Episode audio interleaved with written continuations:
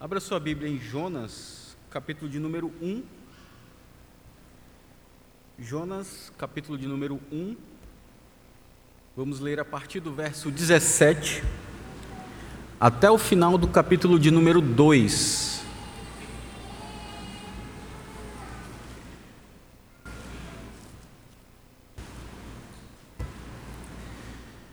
Livro do profeta Jonas, capítulo de número 1 versículo 17 até o versículo 10 do capítulo 2. Diz assim a palavra do Senhor: Deparou o Senhor um grande peixe para que tragasse a Jonas. E esteve Jonas três dias e três noites no ventre do peixe.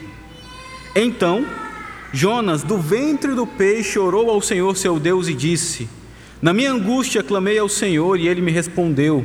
Do ventre do abismo gritei e tu me ouviste a voz. Pois me lançaste no profundo, no coração dos mares, e a corrente das águas me cercou, todas as tuas ondas e as tuas vagas passaram por cima de mim. Então eu disse: Lançado estou de diante dos teus olhos, tornarei porventura a ver o teu santo templo? As águas me cercaram até a alma, o abismo me rodeou e as algas se enrolaram na minha cabeça. Desci até os fundamentos dos montes, desci até a terra, cujos ferrolhos se cerraram sobre mim para sempre. Contudo, fizeste subir da sepultura a minha vida, ó Senhor, meu Deus. Quando dentro de mim desfalecia a minha alma, eu me lembrei do Senhor e subiu a ti a minha oração no teu santo templo. Os que se entregam à idolatria vã abandonam aquele que lhes é misericordioso, mas com a voz do agradecimento eu te oferecerei sacrifício. O que votei pagarei. Ao Senhor pertence a salvação. Falou, pois, o Senhor ao peixe, e este vomitou a Jonas na terra. Oremos mais uma vez. Senhor Deus e amado Pai, estamos diante da tua palavra e rogamos ao Senhor que nos abençoe neste momento, Pai. Haja com graça e misericórdia para conosco, para com este povo aqui reunido, para que possamos compreender a tua santa palavra, maravilhosa, perfeita, eficaz. E abençoa-nos também, Senhor Deus, para que possamos estar atentos e com nosso coração e mente abertos. E Pai amado, quanto a mim, age com graça também, para que apesar de mim, do meu pecado, da minha limitação, da minha falha, a tua palavra seja pregada com fidelidade nesta noite.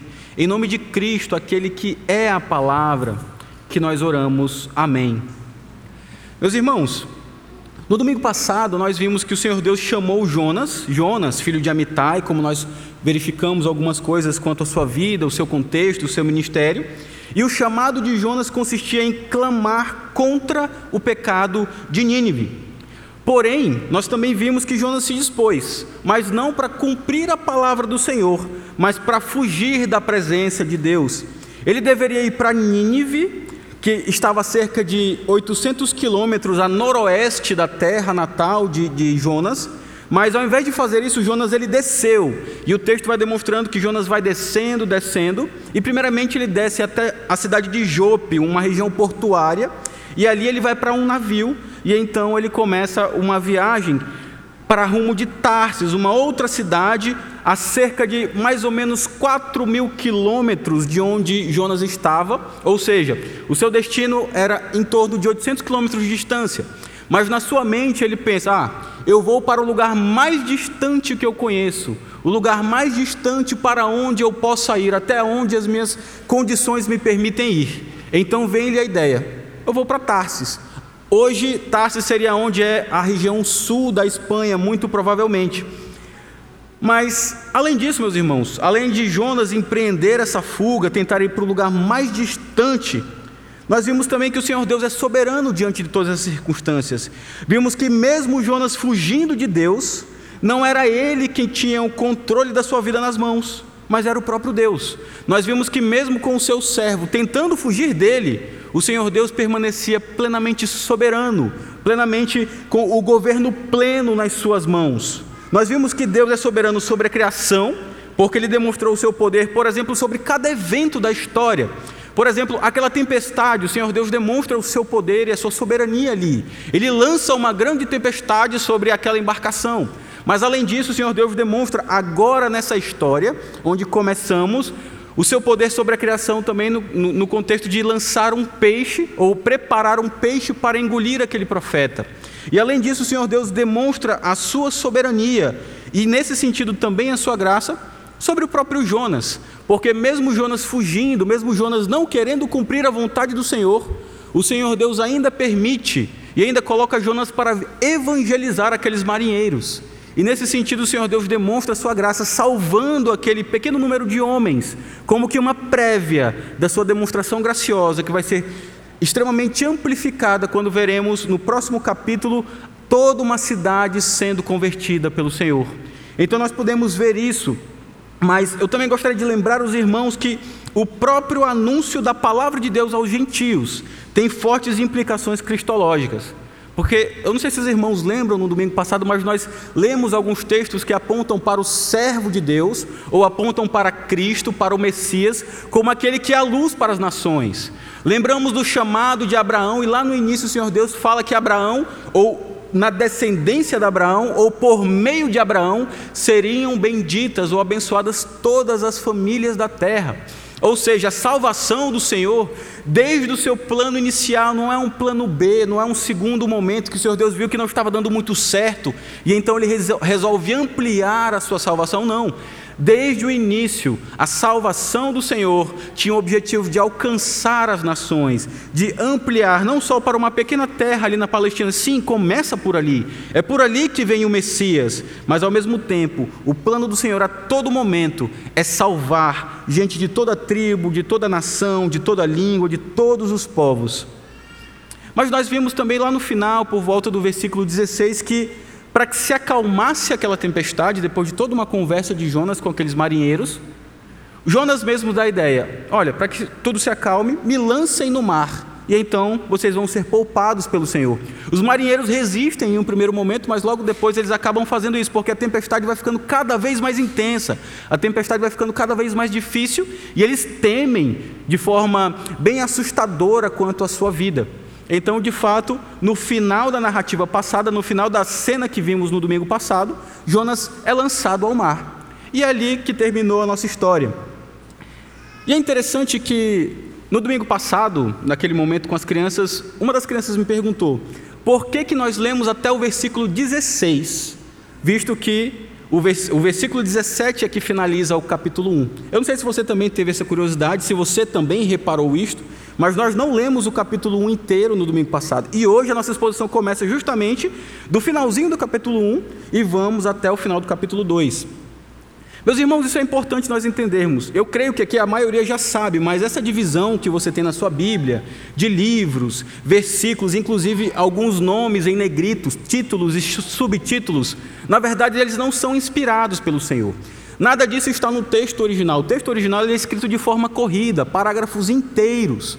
Mas no decorrer das traduções, desde o início, algumas técnicas foram sendo utilizadas para produzir divisões nos textos.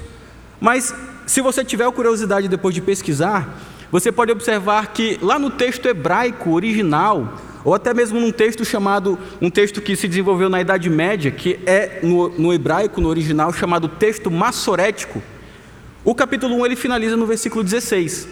E o versículo 17, na verdade, é o primeiro versículo do capítulo 2. E assim o capítulo 2 teria, na verdade, 11 versículos e não 10, como temos aqui na tradução em português. Mas não apenas no texto em hebraico, no texto grego também. A Septuaginta, que é a tradução do texto hebraico para a língua grega, também segue esse mesmo raciocínio. A cena, de fato, ela termina no verso 16, e então o verso 17 se torna o primeiro versículo do capítulo 2. E assim também a Vulgata Latina, que é a tradução do texto hebraico para a língua latina. Mas por questões de tradução, quando o texto foi traduzido para a língua portuguesa, você pode lembrar lá de João Ferreira de Almeida, Acabou que foi ficando desta forma, então às vezes esses subtítulos e às vezes as divisões de capítulos nos deixam tanto quanto confusos, porque na verdade eles cortam uma cena ou eles cortam um raciocínio ainda no meio, ainda em seu desenvolvimento. E se você reparar, você vai observar que, de fato, o verso 17 ele começa aquilo que finaliza no verso 10 do capítulo 2. O verso 17 demonstra que o Senhor Deus ele depara um peixe para então tragar Jonas, e essa cena é finalizada lá no versículo 10, quando fala que o Senhor Deus ordenou para que aquele peixe vomitasse Jonas. Então, apenas para curiosidade, para deixar isso bem claro para as nossas crianças e algum outro irmão ou irmã que tenha ficado com alguma dúvida nesse sentido, é importante nós entendermos aonde de fato começa essa cena e aonde ela termina, e que isso nem sempre no texto bíblico segue essa divisão completa de versículos, capítulos e esses textos, é, esses títulos em negrito. Mas eu gostaria de relembrar algo também para os irmãos que foi falado no domingo passado quanto à mensagem teológica básica do livro de Jonas.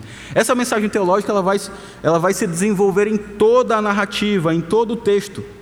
A mensagem teológica poderia ser resumida da seguinte forma: O Deus da aliança é soberano sobre a sua criação, sobre os homens, sobre a tempestade, sobre o peixe, sobre a salvação, inclusive. Mas ele também é misericordioso, de tal forma que chama, de tal forma que ele chama para si pessoas de várias nações. E é por isso mesmo que ele ordena que os seus servos proclamem a sua mensagem às nações. Repetindo, meus irmãos, o Deus da aliança é soberano sobre a sua criação, e nós vimos isso sendo demonstrado de forma muito clara no capítulo 1 e ainda veremos neste capítulo 2. Mas ele também é misericordioso, de tal forma que ele chama gente para si, pessoas para si, de todas as nações, de todas as partes, de todos os cantos deste mundo. E é por isso mesmo que ele ordena que os seus servos proclamem a sua mensagem às nações. Isso já nos aponta para a ordenança do Senhor Jesus Cristo. Lá no final do Evangelho de Mateus, daquilo que nós entendemos como uma grande comissão, Toda autoridade me foi dada no céu e na terra. Ide, portanto, por isso, por causa dessa autoridade que me foi dada, ide e fazer discípulos de todas as nações. Isso daqui, como foi dito no domingo passado, aponta diretamente para o nosso Senhor.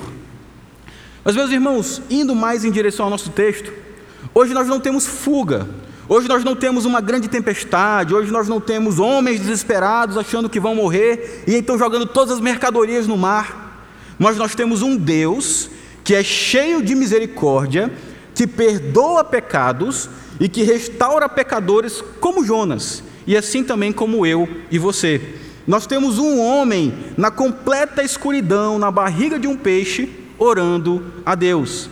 E veremos sobre a misericórdia de Deus e sua vontade de salvar os seus eleitos. Sabe por quê, meu irmão?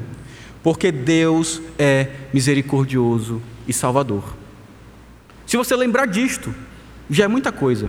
Deus é misericordioso e salvador. E é isso que nós vamos observar isso. Essa misericórdia, ela se demonstra primeiramente na vida de Jonas, na vida daqueles marinheiros, novamente aqui na vida de Jonas, depois na vida de uma cidade inteira e então nós vemos isso sendo demonstrado no ministério do nosso Senhor Jesus Cristo, quando ele morre naquele madeiro, para que pessoas como nós, pecadores como eu e você, pudéssemos ser resgatados por causa da misericórdia deste Deus que é Salvador.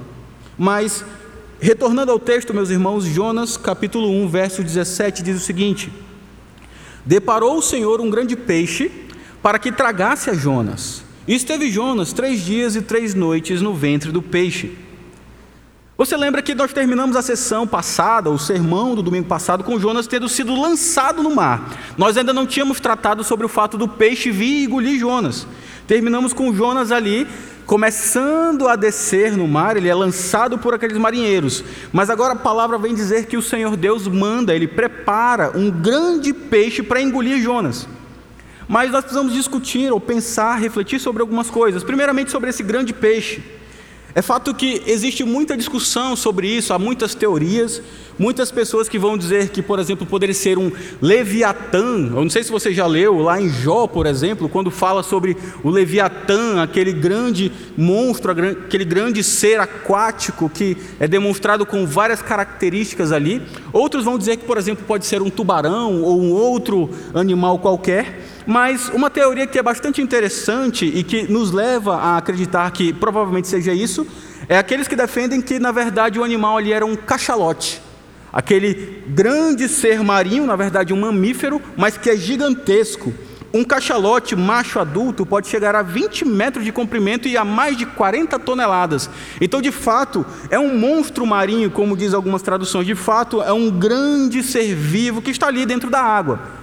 O texto bíblico trata como peixe, mas aqui o, o termo peixe é um termo geral para aqueles animais que vivem na água. E nós sabemos hoje que, por exemplo, um cachalote é um mamífero, na verdade, e não um peixe.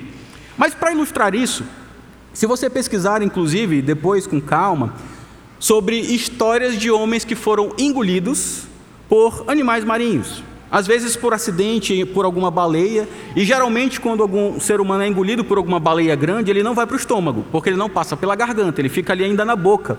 Tem alguns relatos sobre isso, ou então por algum outro tipo de ser marinho, mas também há relatos de pessoas que foram engolidas por cachalotes.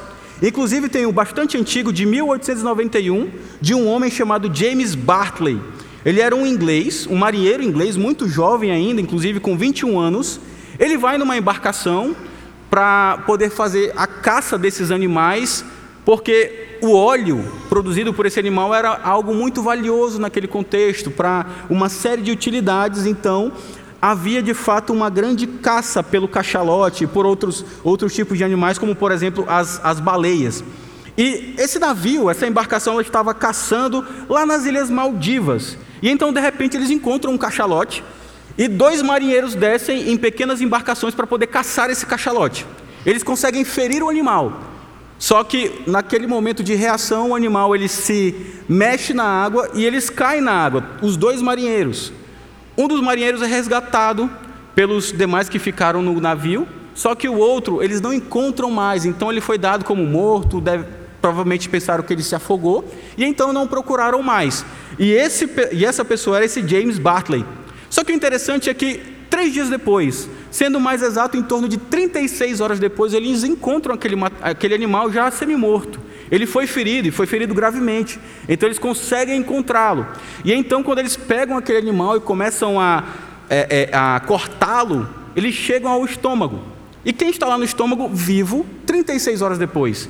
James Bartley. E ele sai ali, tem uma reação um tanto assustadora, ele sai, não consegue reconhecer, está meio é, é, em alguns devaneios, até que depois de algum tempo ele começa a voltar à sua sanidade, e ele viveu ainda anos e anos é, pela frente. A questão é que nós temos na história um relato, inclusive ele foi chamado de o Jonas inglês, ou o Jonas dos tempos modernos. Naquele tempo, nos jornais daquela época, ele foi chamado desta forma. Por quê? Porque ele de fato esteve no ventre ou no abismo ou na barriga de um cachalote, aquele grande animal, e quase três dias inteiros ali. Ele passou 36 horas, se você fizer o cálculo, pega, compreende um dia inteiro mais partes de outros dois dias, e então ele sai vivo daquilo. Mas, além dessa história, que é meramente ilustrativa para entendermos que há algum paralelo na história sobre é, cenas que aconteceram desta forma, muito embora é, creiamos no poder do nosso Senhor e como Ele é maravilhoso para fazer milagres e coisas que nós não compreendemos, algo importante também para entendermos é esse termo inicial. Começa o texto bíblico dizendo que o Senhor Deus deparou, deparou o Senhor um grande peixe. Essa palavra aqui traduzida por deparou é na verdade designou ou ordenou. E é interessante que esse termo deparou, ou designou, ou ordenou no original, ele é utilizado para demonstrar, ele é utilizado como parte de um vocabulário que descreve o domínio real de Deus e a sua plena capacidade de controlar a criação de acordo com a sua vontade. Lembre de, do resumo teológico do livro. O resumo teológico é que nós temos um Deus que é soberano, inclusive soberano sobre a criação. E novamente nós vemos a soberania do Senhor aqui. Um grande animal, um monstro marinho, que se eu e você nos deparássemos com ele, estaríamos completamente perdidos, não saberíamos o que fazer.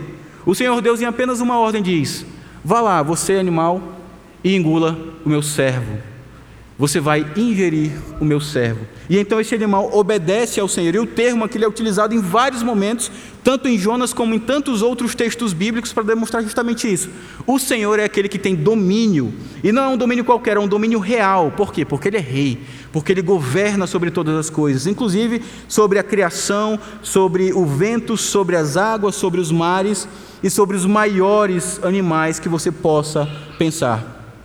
Além disso, o texto fala também que ele passou três dias e três noites no ventre daquele peixe. Meus irmãos, isso daqui é na verdade uma forma hebraica de falar que ele passou três dias mas não necessariamente ele passou fechadinho ali três dias e três noites. Seria algo muito mais semelhante ao que James Bartley passou. Uma parte de um dia, um outro dia inteiro e uma parte de um terceiro dia, compreendendo provavelmente duas noites. Então, mais especificamente, são três dias e duas noites. Mas o texto bíblico utiliza esse termo e a cultura hebraica utiliza esse tipo de termo para demonstrar que são três dias completos, para demonstrar que são três unidades de tempo tidas como completas. Então, esse três dias e três noites nós tomamos como uma expressão idiomática que vai significar esses três dias que o, o, o profeta passa no ventre do peixe. Mas ainda continuando no texto, nós vamos ver um pouquinho agora sobre o Deus de Jonas. Vemos sobre a soberania do Senhor, que ele preparou esse peixe para então tragar Jonas. Mas precisamos entender algumas coisas também que estão presentes agora no versículo de número 1. Jonas capítulo 2, versículo 1 diz o seguinte: Então Jonas do ventre do peixe orou ao Senhor, seu Deus, e disse: Até aqui a, a leitura da palavra. É interessante que de dentro da barriga daquele grande peixe, Jonas finalmente ora ao Senhor. Você pode observar que até aqui não tinha muito relato, não tínhamos nenhum relato sobre Jonas orando, Jonas procurando o Senhor. Na verdade, o que temos aqui é de Jonas fugindo do Senhor. Mas agora ele vai orar ao Senhor. Mas antes de analisarmos essa oração propriamente dita, é importante nós vermos alguns aspectos sobre o que é demonstrado aqui sobre o Deus de Jonas.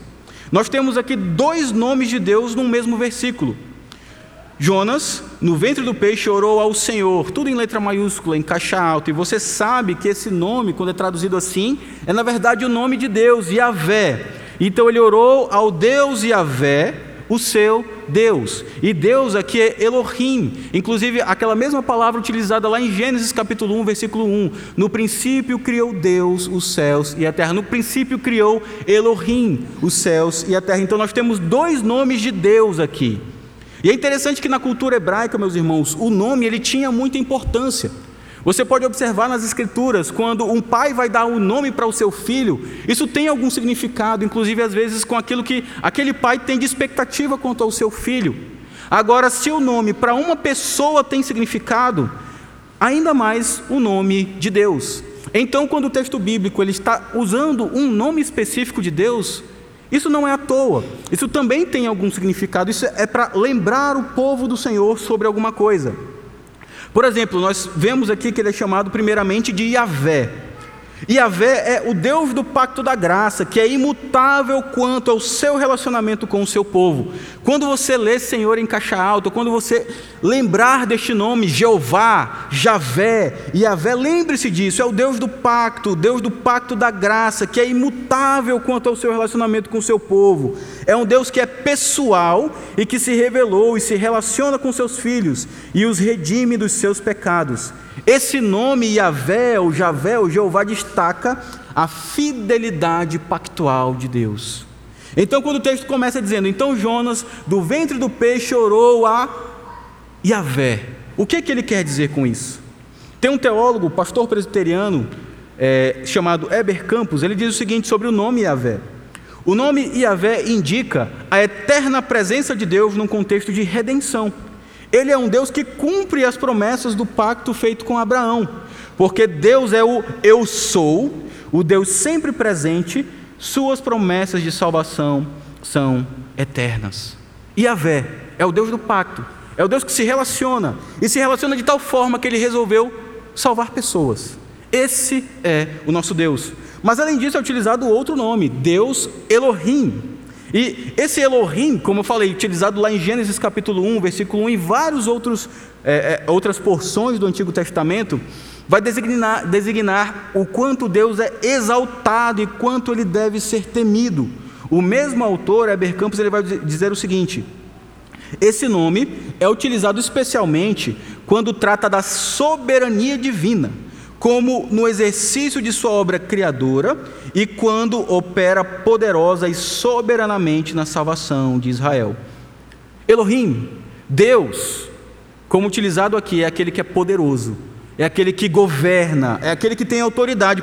Por isso nós podemos entender com essa pequena frase, mas que é tão rica teologicamente, inclusive aquilo que nós vimos no início. O Deus que é soberano sobre a criação, mas que é misericordioso. O Deus que é Elohim, mas o Deus que é Yahvé. O Deus que é todo-poderoso, mas o Deus que se relaciona com você, pobre criatura, pecador, limitado, temporário. Essa frase mais desenvolvida, inserida na teologia de cada nome, poderia ser dito assim: Então Jonas, ouça com atenção, do ventre do peixe, orou ao Deus pactual que se relaciona com ele e é fiel quanto à sua promessa de redenção, e que também é o seu Deus, poderoso Criador de todas as criaturas, por isso tem todo o poder para salvá-lo. Dizendo: Meus irmãos, é importante sabermos quem é o nosso Deus.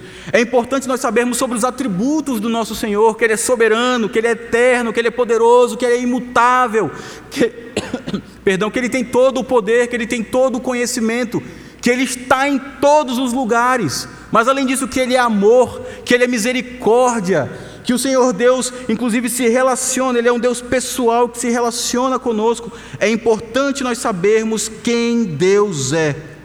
Meu amado, como é valioso para a vida do crente saber que o seu Deus é um Deus que se relaciona com Ele, que o seu Deus o salvou por meio da obra de Cristo, que o seu Deus é um Deus que cuida dele, que o seu Deus tem todo o poder para salvar.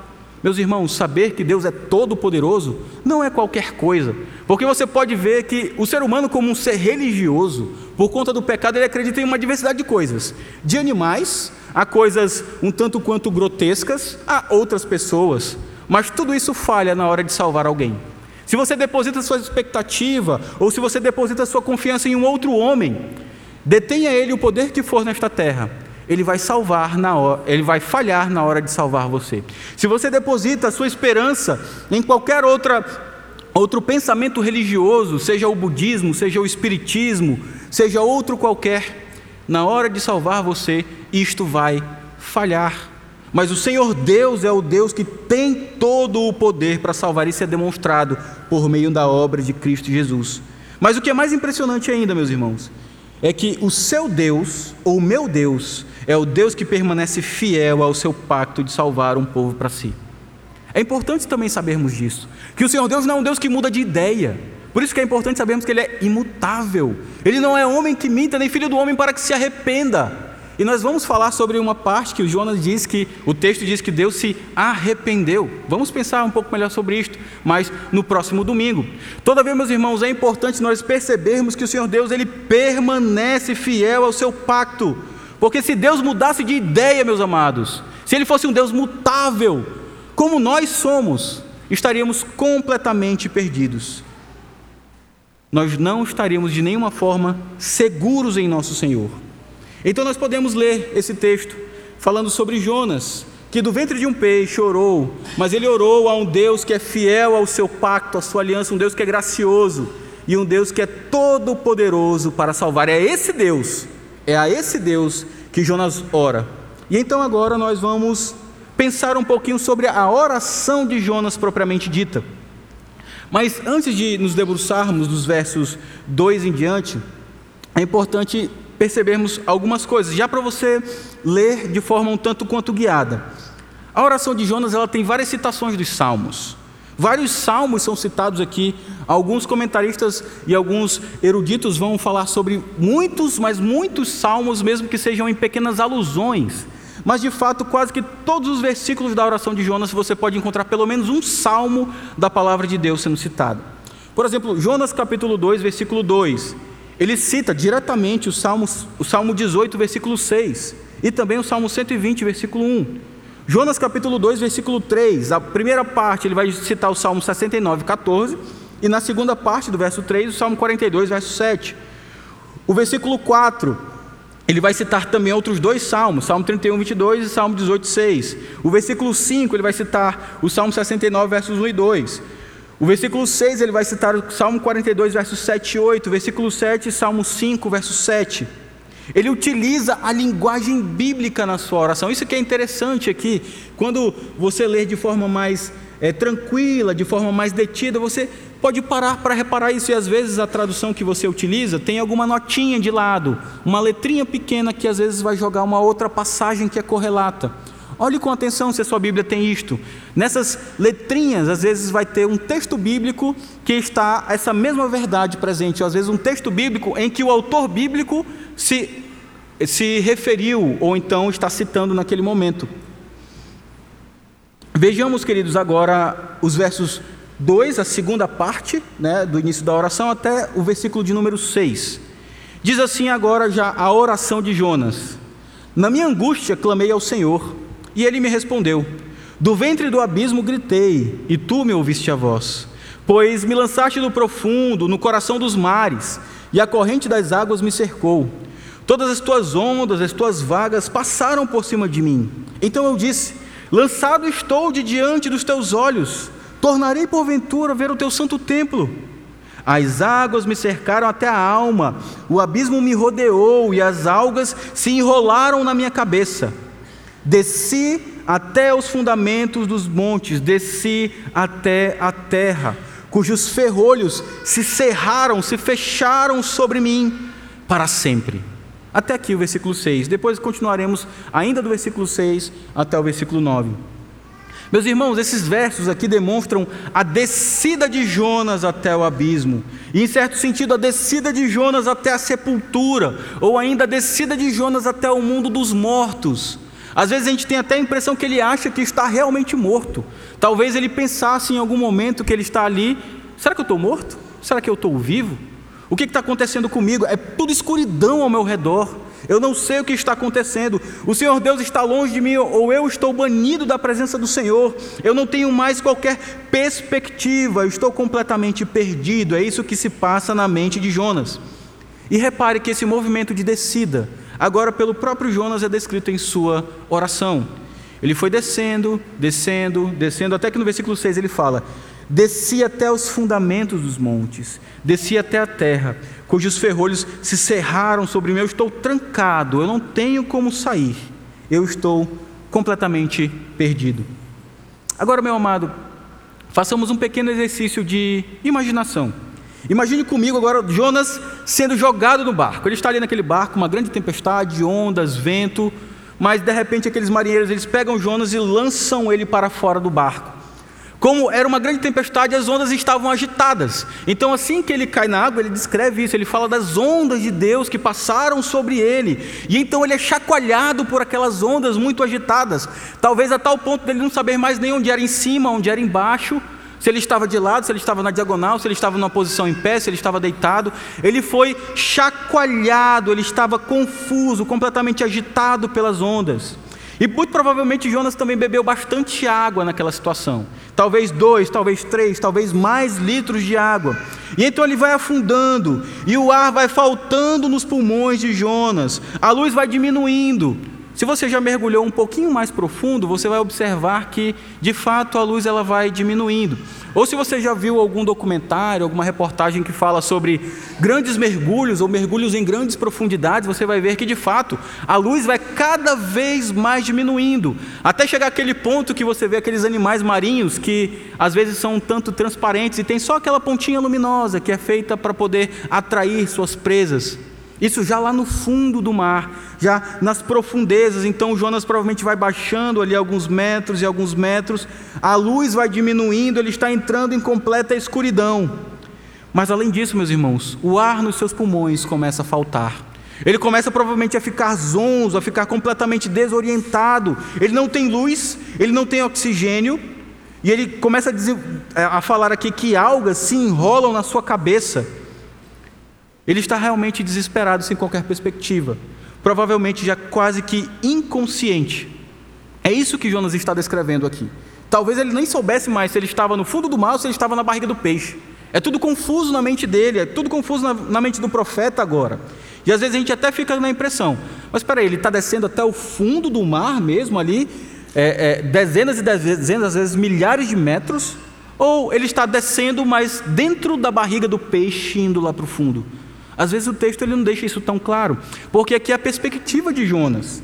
Mas eu gostaria de destacar três coisas sobre isso, sobre essa perspectiva de Jonas quanto à sua descida, a sua descida à profundidade. Ele foi descendo em seu pecado e sua distância do Senhor.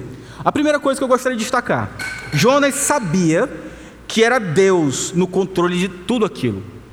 que nada daquilo que estava acontecendo com ele estava acontecendo à revelia do Senhor, que o Senhor Deus estava em pleno controle. Perceba o versículo 3 quando ele diz: Pois me lançaste no profundo, ou seja, tem um tu aqui inserido. Pois tu me lançaste no profundo, no coração dos mares, e a corrente das águas me cercou. Todas as tuas ondas e as tuas vagas passaram por cima de mim. É o Senhor Deus que é soberano, que está controlando tudo isso. Deus é o agente nessa situação. Jonas sabe que é o Senhor Deus controlando a sua vida, inclusive trabalhando na vida dele. A segunda coisa que eu gostaria de destacar aqui no versículo 4 agora é que Jonas pensou que seria completamente rejeitado e abandonado por Deus. Primeiro ele reconhece que Deus está no controle. Mas além disso ele vai pensar assim, olha, estou perdido, já era. Deus me rejeitou e me abandonou por completo. Veja o que ele fala aqui no verso 4. Então eu disse: Lançado estou de diante dos teus olhos, tornarei porventura a ver o teu santo templo. Senhor, eu estou lançado, eu fui excluído dos teus olhos. É como se o Senhor não me enxergasse mais, o Senhor me lançou para o fundo. Eu quis fugir do Senhor, mas agora é o Senhor que está me banindo da Sua presença. E eu estou indo cada vez mais para o fundo. Jonas chegou inclusive a pensar que nunca mais poderia ao templo cultuar ao seu Deus. Ele pensou que nunca mais poderia fazer isto que nós estamos fazendo agora, cultuando ao nosso Senhor maravilhoso, poderoso, gracioso, misericordioso. Mas além disso, Jonas, ele vai até o fundo do mar e se vê sem saída. Perceba aqui nos versos 5 e 6 quando dizem: As águas me cercaram até a alma o abismo me rodeou e as águas se e as algas se enrolaram na minha cabeça. Eu desci até os fundos dos montes, desci até a terra, cujos ferrolhos se cerraram sobre mim para sempre. Ele se viu trancado, ele se viu lá no fundo, na profundidade, na sepultura, no fundo do abismo, lá onde as montanhas começam, lá na parte mais profunda do oceano que ele pudesse imaginar. É assim que ele se sente agora. E ele diz: eu estou preso aqui. É como se eu estivesse aqui e tivesse uma grande cadeia, uma grade, uma grande corrente me, me prendendo a este lugar, de tal forma que eu não possa nadar, eu não tenho como nadar e então sair daqui. O meu ar está acabando, as minhas perspectivas foram-se embora e eu estou preso. Esses ferrolhos se cerraram sobre mim. Eu estou completamente acorrentado para longe da presença de Deus. Um comentarista vai dizer que a oração de Jonas até aqui, ela revela a angústia de estar longe da presença de Deus. Essa é a angústia de alguém que foi banido da presença de Deus. Não tem perspectivas, não tem o que fazer. Veja que ele estava numa fuga alucinante do Senhor. Jonas quando ele recebe a ordem de Deus, Deus diz: Jonas, dispõe-te, vai até a grande cidade de Nínive, clama contra ela, porque o pecado dela chegou até mim. Aquele grande copo, aquele grande cálice, ele foi, transbordou da ira. E eu preciso que você vá e anuncie e pregue contra a cidade de Nínive, contra o pecado daquelas pessoas. Mas ao ouvir isso, Jonas foge, ele se dispõe para fugir do Senhor Deus. E diante disso, diante dessa fuga alucinante de Jonas, Agora ele tem a sensação de que é o Senhor Deus que o rejeita, é o Senhor Deus que não quer mais. Há um sentimento de profunda agonia e de grande incapacidade de fazer algo. Ele, ele pensa que antes ele que não queria estar com o Senhor, agora é o Senhor que não quer estar com ele. E ele está completamente agoniado e se sente incapaz de fazer alguma coisa para mudar isto. E de fato, ele era incapaz de fazer alguma coisa para mudar isto. E meu irmão, Aplicando novamente o texto. Esse é o sentimento de quem está longe do Senhor Deus. Esse é o sentimento de quem está debaixo da mão pesada do Senhor. Por exemplo, o Salmo de número 32, versos 3 e 4 dizem: Enquanto calei os meus pecados, envelheceram os meus ossos, pois meus constantes gemidos, pois meus Perdão, envelheceram os meus ossos pelos meus constantes gemidos todo o dia porque a tua mão pesava dia e noite sobre mim, e o meu vigor se tornou em sequidão e estio. Aqui, o salmista Davi está falando sobre alguém que está pecando diante do Senhor, E então ele começa a ser consumido por conta desse pecado. E quanto mais ele esconde, quanto mais ele cala esse pecado, é como se se tornasse uma doença, de tal forma que os seus ossos se envelhecem, ele tem constantes gemidos e ele sente a mão pesada do Senhor sobre ele. Esse é o sentimento de quem está debaixo da ira do Senhor, de quem está pecando contra o Senhor, de quem está distante do Senhor.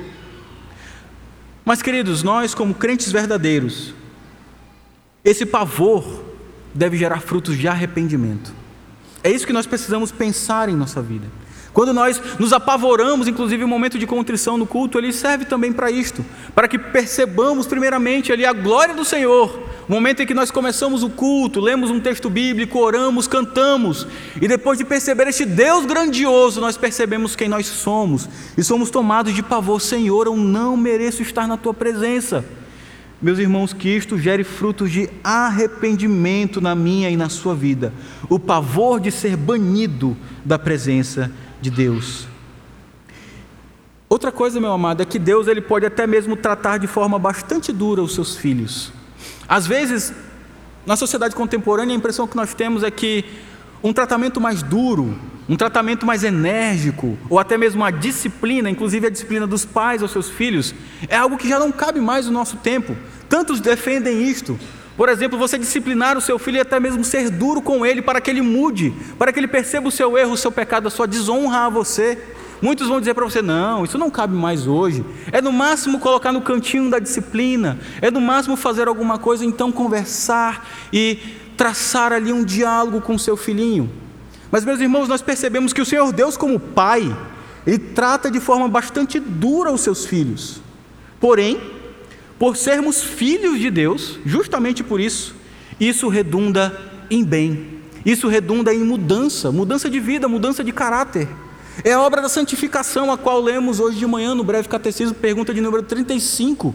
É quando o Senhor Deus vai formando em nós o caráter de Cristo, nós vamos cada vez sendo mais transformados segundo a imagem do nosso Senhor, e somos capacitados por Ele, pela obra dele, pelo seu Santo Espírito, a fugir cada vez mais do pecado e a lutar cada vez mais contra o mundo, contra Satanás, contra a nossa própria natureza pecaminosa. Então, sim, meus irmãos, o Senhor Deus ele trata de forma dura os seus filhos quando pecam contra Ele, quando desobedecem a Ele, a sua lei. Mas agora, meus irmãos, pensando na segunda parte da oração, retomemos do versículo 6, do seu início, mas agora nós vamos até o final do versículo 9. Porque essa oração apresenta uma reviravolta. E eu gostaria que você percebesse isso no versículo 6. Ele está no movimento de descida, no movimento de perder as suas perspectivas, no movimento de estar completamente apavorado. E então o versículo 6, versículo 6 diz: Desci até os fundamentos dos montes, desci até a terra, cujos ferrolhos se cerraram sobre mim para sempre. Para sempre. Contudo, Fizeste subir da sepultura a minha vida, ó Senhor, meu Deus. Quais são os nomes aqui? Ó Senhor, Yahvé, e Deus, Elohim. O Senhor do pacto, do pacto da graça, que se relaciona, que é todo poderoso para me salvar. Ele me fez subir da sepultura. Ele me ressuscitou. É essa a linguagem de Jonas aqui. Versículo 7: Quando dentro de mim desfalecia minha alma, eu me lembrei do Senhor e subiu até ti a minha oração no teu santo templo. Os que se entregam à idolatria vã abandonam aquele que lhes é misericordioso. Mas com a voz do agradecimento eu te oferecerei sacrifício. O que votei, pagarei. Ao Senhor pertence a salvação. É interessante como finaliza a oração, né? Ao Senhor pertence a salvação. E meus irmãos, como foi falado e vocês perceberam aqui, Jonas utiliza uma linguagem de ressurreição. O Senhor me fez subir da sepultura, eu estava no abismo, eu estava morto, mas o Senhor me fez subir. E aqui, muitos até vão dizer que Jonas talvez estivesse literalmente morto, mas não é isso que acontece. Ele está de fato sem perspectivas. Ele estava vendo a morte já no seu horizonte, apesar de estar tudo escuro ao seu redor. Ele sabia, a qualquer momento eu vou morrer. Mas então ele percebe a salvação do Senhor e diz: O Senhor me fez sair da morte. O Senhor me produziu uma mudança de direção em mim. Até agora vimos Jonas descendo, Mas agora a linguagem é de subida. Ele me fez subir da sepultura, uma mudança, uma mudança de direção. Ele estava descendo, descendo, descendo, e agora o Senhor Deus o faz subir pela sua graça e pela sua misericórdia. E Jonas vai agradecer. A sua linguagem agora é de agradecimento ao Senhor. Ele foi tirado do mundo dos mortos, embora ainda estivesse no ventre daquele peixe. Ele sabia que a qualquer momento ele morreria. E assim como ele tinha falado lá no versículo 2, quando ele diz: Na minha angústia clamei ao Senhor e ele me respondeu. Do ventre do abismo gritei e tu me ouviste a voz. Agora, do versículo 7, ele diz: Quando dentro de mim desfalecia a minha alma, eu me lembrei do Senhor e subiu, subiu a ti a minha oração no seu santo templo. O Senhor Deus ouviu do seu santo templo a oração de Jonas. Perceba esta linguagem. Jonas está orando para aquele que é o Deus Todo-Poderoso, que habita em alto e sublime trono. Mas mesmo o Senhor Deus habitando em alto e sublime trono, ele ouve a voz e a oração do seu servo no ventre de um peixe lá no fundo do oceano. O Senhor Deus ouve a oração dos seus servos. Perceba que ele ele realmente reconhece isso. Meus irmãos, o Senhor Deus ele ouve a oração de quem está arrependido. Jonas ele foi até o fundo, mas Deus ouviu a sua oração e tratou do seu filho e o restaurou. Não há lugar tão fundo que você esteja que Deus não tenha o poder de resgatar você. Jonas foi no mais profundo que você possa imaginar, a ponto de dizer que ele estava na sepultura, que ele estava morto mas ele foi salvo pelo Senhor, ele foi resgatado pelo Senhor. Por isso eu digo para você, você que não é crente no Senhor, você que vive distante de Deus, você que nunca percebeu o Deus maravilhoso das Escrituras que enviou o seu filho para morrer numa cruz para salvar pecadores, você que vive uma vida um tanto quanto complicada e cheia de pecados, não há um lugar tão fundo que você tenha ido, de onde Deus não possa resgatar você seja drogas, seja promiscuidade, seja toda sorte de pecados que você possa imaginar. O Deus poderoso para salvar é o Deus das Escrituras, o Pai do nosso Senhor Jesus Cristo, que nos salva por meio do seu Filho. É por isso que Jonas brada lá no verso 9: Ao Senhor pertence a salvação. E como se dá essa salvação? É interessante que, se você for lá no Novo Testamento, ali na narrativa do nascimento do nosso Senhor Jesus Cristo, Mateus capítulo 1, versículo 21. Aqui é o anjo falando a José. Ele vai dizer o seguinte, referente a Maria e depois a Cristo: Ela, Maria, dará à luz um filho, e você, José, porá nele o nome de Jesus, porque ele salvará o seu povo dos pecados deles. Até um trocadilho aqui. O nome Jesus com a palavra salvação. O anjo diz para José: Olha, vai nascer um filho de Maria, e você vai dar o nome dele de Jesus. E por que Jesus? Porque ele vai salvar o seu povo dos pecados deles. E que ligação isto tem com Jonas capítulo 2, versículo 9, quando o profeta diz que ao Senhor pertence a salvação? A palavra. A raiz da palavra salvação no hebraico é a mesma raiz da palavra Jesus.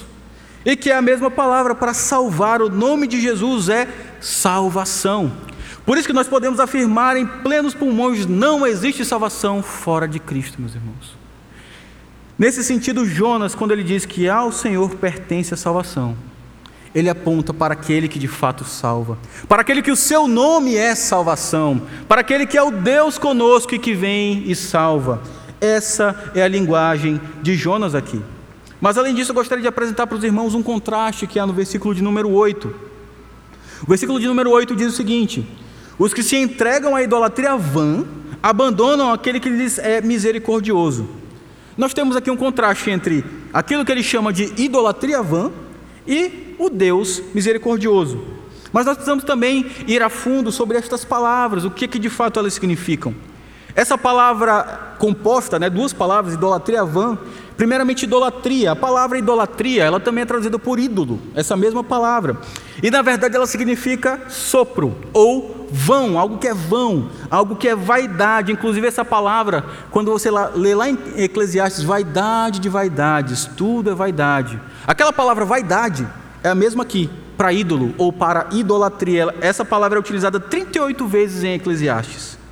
Mas além disso, essa palavra vã, ele vai reforçar o sentido de algo que é, que é vaidade, algo que é vão, com uma outra palavra. E essa palavra vã, aqui em português, na verdade ela significa imprestável, ou ineficaz, ou engano, ou fraude. O dicionário vai dizer que parece ter dois sentidos básicos e interrelacionados: ineficácia e falsidade. E este último, falsidade, provavelmente deriva da ideia de que as esperanças e expectativas mostraram-se falsas quando depositadas em pessoas ou coisas ineficazes e, portanto, indignas de confiança. O que ele está demonstrando aqui? Sobre alguém que demonstra ou que deposita a sua confiança em algo que é um ídolo vão ele está dizendo: isso tudo é sopro, isso tudo é vento, isso tudo é vaidade. E não só é vaidade, mas é imprestável, é ineficaz, é fraudulento, é enganoso. Não adianta depositar a sua confiança nessas coisas. Mas então, em contraste a isso, em contraste àqueles que entregam, se entregam a essa idolatria vã, a essa idolatria imprestável, a essa vaidade enganosa, há aqueles que adoram ao que é misericordioso e eu já falei dessa palavra, traduzida aqui por misericórdia. Ela, na verdade, significa lealdade, ou fidelidade, ou bondade, ou graça. E geralmente está interligada à fidelidade pactual de Deus, que é inabalável. Essa palavra aqui, traduzida por misericórdia, ela está ligada à fidelidade pactual de Deus, que é inabalável. Ou seja, o que, é que ele está dizendo aqui? Que quem se entrega a esses ídolos imprestáveis, re, rejeita o Senhor Deus, que é fiel ao seu pacto de graça. Por isso, meus irmãos, é tolice da nossa parte confiar em qualquer outra coisa para nos salvar que não seja Cristo. Por isso, é tolice da nossa parte quando nós confiamos demais, por exemplo, em nós mesmos. Quando nós confiamos demais na nossa renda, no trabalho, na intelectualidade, seja no que for, meus irmãos, isso não tem poder para salvar ninguém. Isso é destruição, isso é ídolo vão, isso é imprestável, isso é sopro, isso é vaidade, isso é engano, isso é fraude.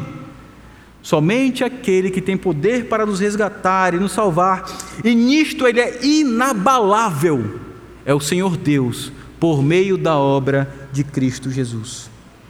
Mas além disso, podemos ver que a vontade de cultuar ao Senhor foi renovada em Jonas. O Senhor Deus está tratando aqui a vida do seu servo, a tal ponto que ele começa a pensar: será que eu não vou mais conseguir cultuar ao meu Deus? E então, lá no final da sua oração, ele vai dizer, versículo 9: Mas, com voz de agradecimento, eu te oferecerei sacrifício, o que votei pagarei.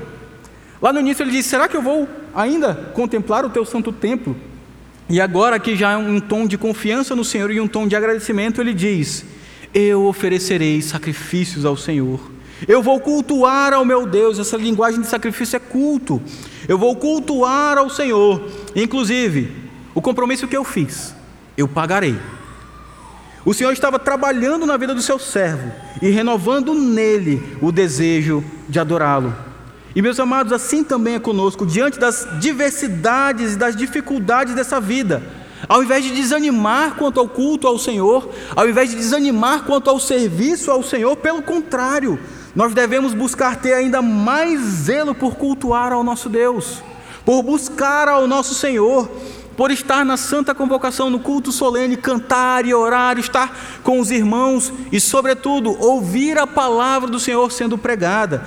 Mesmo diante dos problemas, diante das dificuldades, nós não podemos desanimar quanto ao culto ao nosso Senhor.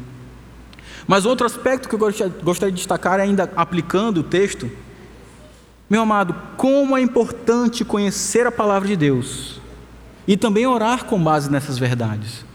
Como eu falei, são vários e vários salmos sendo citados aqui, sejam diretas ou indiretamente, mas o que você percebe aqui? O profeta Jonas ele está lembrando-se das promessas do Senhor, ele está lembrando-se da palavra do Senhor, e nesse momento ele está orando, e ele compõe esta oração que ele registra como uma forma de salmo também, como uma forma de um cântico também. E é interessante que, se você lembra, o próprio Cristo, quando ele é tentado lá no deserto, Mateus capítulo 4, Lucas capítulo 4, como que ele responde àquela tentação? Com a palavra do Senhor. com a palavra de Deus, com as Escrituras. É assim que ele vai responder à tentação de Satanás. E além disso, meus irmãos, nós observamos aqui, aquele profeta, o profeta Jonas, ele foi consolado em sua oração, lembrando-se das verdades da palavra do Senhor. Por isso é importante para nós, como crentes no Senhor, conhecermos a Sua palavra, conhecermos as Escrituras, para que nos momentos de dificuldades, nos momentos de adversidades, possamos orar ao Senhor, lembrando-nos das Suas promessas que são tão maravilhosas, daquilo que está nas Escrituras, que é algo tão maravilhoso para mim e para a sua vida. Orar com base nas verdades das Escrituras, e, inclusive, meus irmãos, isso vai nos livrar de ficar conjecturando e pedindo coisas um tanto quanto inadequadas ao Senhor Deus. Mas além disso, já correndo para o final do texto, Jonas é vomitado pelo peixe, nós temos lá o versículo 10. Falou, pois, o Senhor ao peixe, e este vomitou a Jonas na terra. É interessante que, após trabalhar na vida do seu servo, o Senhor agora dá uma nova ordem àquele grande peixe, só que para vomitar Jonas na terra. E como que ainda um, um último desenvolvimento do trabalho do Senhor na vida daquele profeta. Porque não só ele foi jogado no mar, não só ele foi é, é, sendo acometido de uma situação pavorosa dentro das águas e depois dentro do ventre daquele peixe, mas no final ele é vomitado pelo peixe. Se você já teve algum problema estomacal e que você teve que vomitar, isso é ruim, já teve algum desconforto? Agora Jonas era o desconforto daquele peixe. Ele foi colocado pelo Senhor como um desconforto estomacal para aquele grande peixe e ele é vomitado. Ele é o vômito. Ele é nada, ele é escória. O Senhor Deus está demonstrando ainda para Jonas quem ele é e quem o próprio Deus é. Mas além disso, esse peixe coloca Jonas ali em terra firme. E a gente não sabe exatamente aonde que Jonas é vomitado pelo peixe. Talvez uma possibilidade é que ele tenha voltado para o seu ponto de origem, lá na região portuária de Jope, ou ainda na região costeira ali do Mar Mediterrâneo, junto à Palestina, a região da Palestina, ou a região de Israel, melhor dizendo. Mas o fato é que o peixe ele vomita Jonas de volta no mar, porque o Senhor Deus está dando uma nova oportunidade para o seu profeta. Não só cumprir o que ele votou, pagar aquilo que ele votou, mas ainda assim fazer aquilo que o Senhor Deus ordenou. Mais duas perguntas. Será que Jonas vai fazer isso plenamente? Ou ainda, será que ele vai se submeter à vontade soberana e graciosa do seu Deus? Será que Jonas ainda vai fazer isso? Domingo que vem nós vamos continuar é, desenvolvendo o texto e vamos responder a algumas dessas perguntas. Mas, meus irmãos, aplicando finalmente o texto, gostaria de destacar algumas coisas ainda. E a primeira delas é uma pergunta: Por que você acha que a oração de Jonas foi atendida? Você já se perguntou sobre isso? Por que você acha que a sua oração é atendida pelo Senhor? Por que, que a oração de Jonas foi atendida? E, inclusive, Jonas ele fala que ele fez votos. E ele diz: O que votei, pagarei. Ele fala do seu desejo de visitar o templo novamente. Ele grita, ele pede por socorro ao Senhor. Mas será que isso seria o suficiente para Deus salvar Jonas? Será que algum grito muito alto de Jonas seria o suficiente para Deus olhar? Ah, não, verdade, Jonas, eu vou salvar, tadinho dele, já está há muito tempo ali sendo é, tratado, vou salvá-lo, vou resgatá-lo. Será que algum voto que Jonas tivesse feito poderia fazer o Senhor mudar de ideia quanto a ele? Nada disso poderia mudar a mente do Senhor Deus. Isso é importante para nós. Nada do que Jonas fizesse poderia garantir que a súplica dele fosse respondida. Por que, meus irmãos? A oração de Jonas foi respondida porque uma outra pessoa orou e a sua oração não foi respondida. Peço que você abra sua Bíblia lá em Mateus capítulo 26, verso 36 a 46.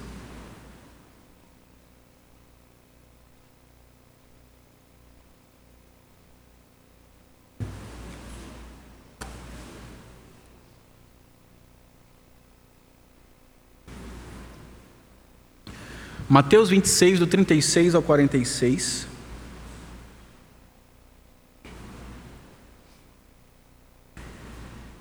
A oração de Jonas foi respondida, mas outra pessoa orou e a sua oração não foi respondida.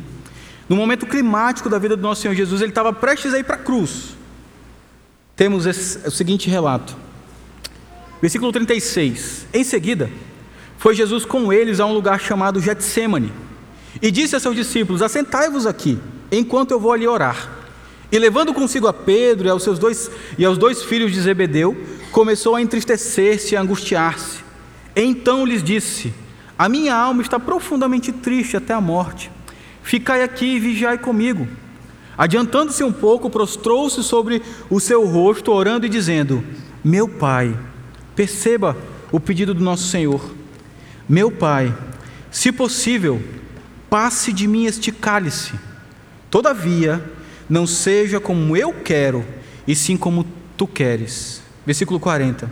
E voltando para os discípulos, achou-os dormindo e disse a Pedro: Então nem uma hora pudestes vós vigiar comigo? Vigiai e orai para que não entreis em tentação. O espírito, na verdade, está pronto, mas a carne é fraca. Tornando a retirar-se, orou de novo, dizendo: Meu pai, se, eh, se não é possível passar de mim este cálice sem que eu beba, faça-se a tua vontade.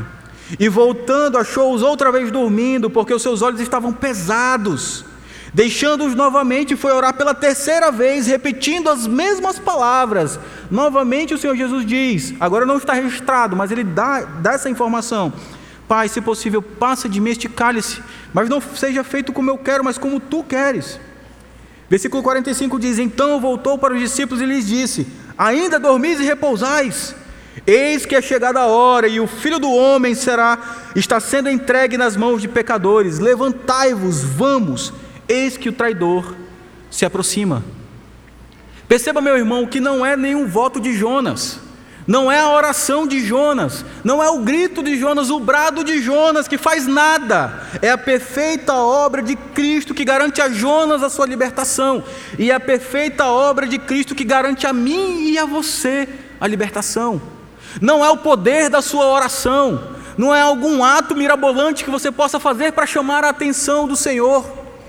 Isso, meu amado, é compreensão errada das Escrituras.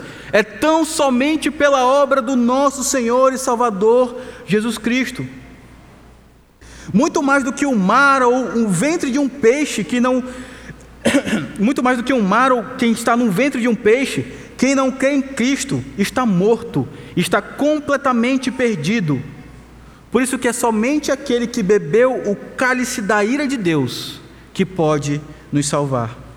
Como Jonas diz, é ao Senhor que pertence a salvação. Por isso, meus irmãos, é a perfeita obra de Cristo que salvou Jonas e que nos salva. Mas além disso, segunda pergunta: por que você acha que Jonas foi salvo? Primeiro foi, por que Deus ouviu a oração de Jonas? Agora, por que você acha que Jonas foi salvo? Abra sua Bíblia agora em Mateus capítulo 12, do verso 38 ao verso 40. Precisamos perceber que Jonas não foi salvo por ele mesmo, porque ele era alguém muito importante para o Senhor. Mas muito mais do que isso, ele foi salvo por algo muito importante, porque ele apontava, e essa cena de Jonas aponta para o nosso Senhor Jesus Cristo. Mateus capítulo 12, do verso 38 ao verso 40 diz: Então Alguns escribas e fariseus replicaram: Mestre, queremos ver de tua parte algum sinal. Ele, porém, respondeu: Uma geração má e adúltera pede um sinal, mas nenhum sinal lhe será dado senão o do profeta Jonas. Porque assim como esteve Jonas três dias e três noites no ventre do grande peixe, assim o filho do homem estará três dias e três noites no coração da terra. Perceba que o Senhor Deus não salva Jonas tão somente por ele mesmo, mas Jonas foi salvo por causa de Cristo, e Jonas foi salvo apontando para Cristo. Essa morte e três dias no ventre, na sepultura, e então sendo salvo e resgatado pelo Senhor, aponta diretamente para o Senhor. Como diz um comentarista, o ponto central consiste em como Jonas fora tragado pelo monstro marinho e assim como ele, Jesus, seria tragado pela terra. E como Jonas foi libertado de seu encarceramento, ele estava com o ferrolho sobre ele, mas ele foi libertado pelo Senhor do seu encarceramento. Assim também o grande antítipo de Jonas, ou seja, o Senhor Jesus Cristo, sairia da sepultura. Meu amado irmão, a libertação de Jonas é libertação útil para nós e importante para nós, não por causa de Jonas, mas por causa do nosso Senhor e Salvador Jesus Cristo. Jonas ele se sentiu no mundo dos mortos, na sepultura, mas foi Cristo quem esteve de fato na sepultura. Perceba, ele não morreu. Ele utiliza essa linguagem, ele sente como se fosse isso. Mas isso foi, na, foi realidade na vida de Cristo. Jonas ele se sentiu lançado fora da presença de Deus. Mas perceba que foi Cristo que realmente foi lançado fora da presença do Pai e bradou lá na cruz: Deus meu, Deus meu, por que me desamparaste?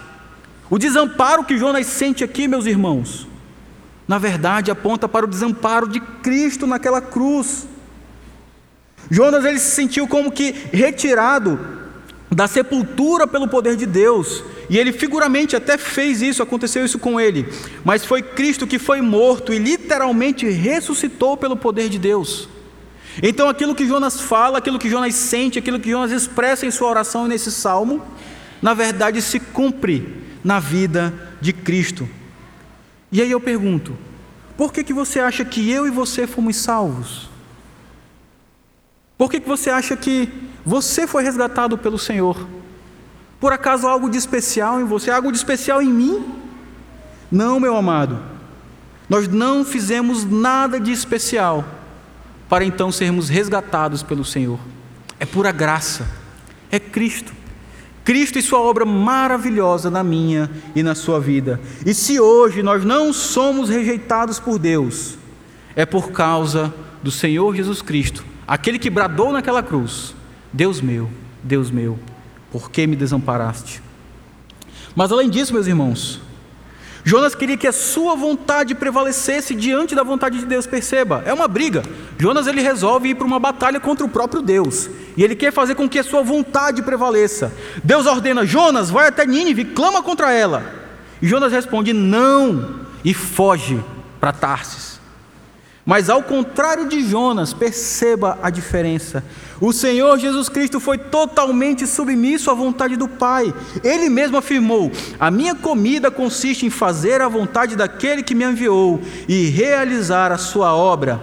Além disso, lá em João capítulo 6, do verso 37 ao verso 40, o Senhor Jesus diz: Todo aquele que o Pai me dá, esse virá a mim, e o que vem a mim, de modo nenhum o lançarei fora, porque eu desci do céu, não para fazer a minha própria vontade, e sim a vontade daquele que me enviou.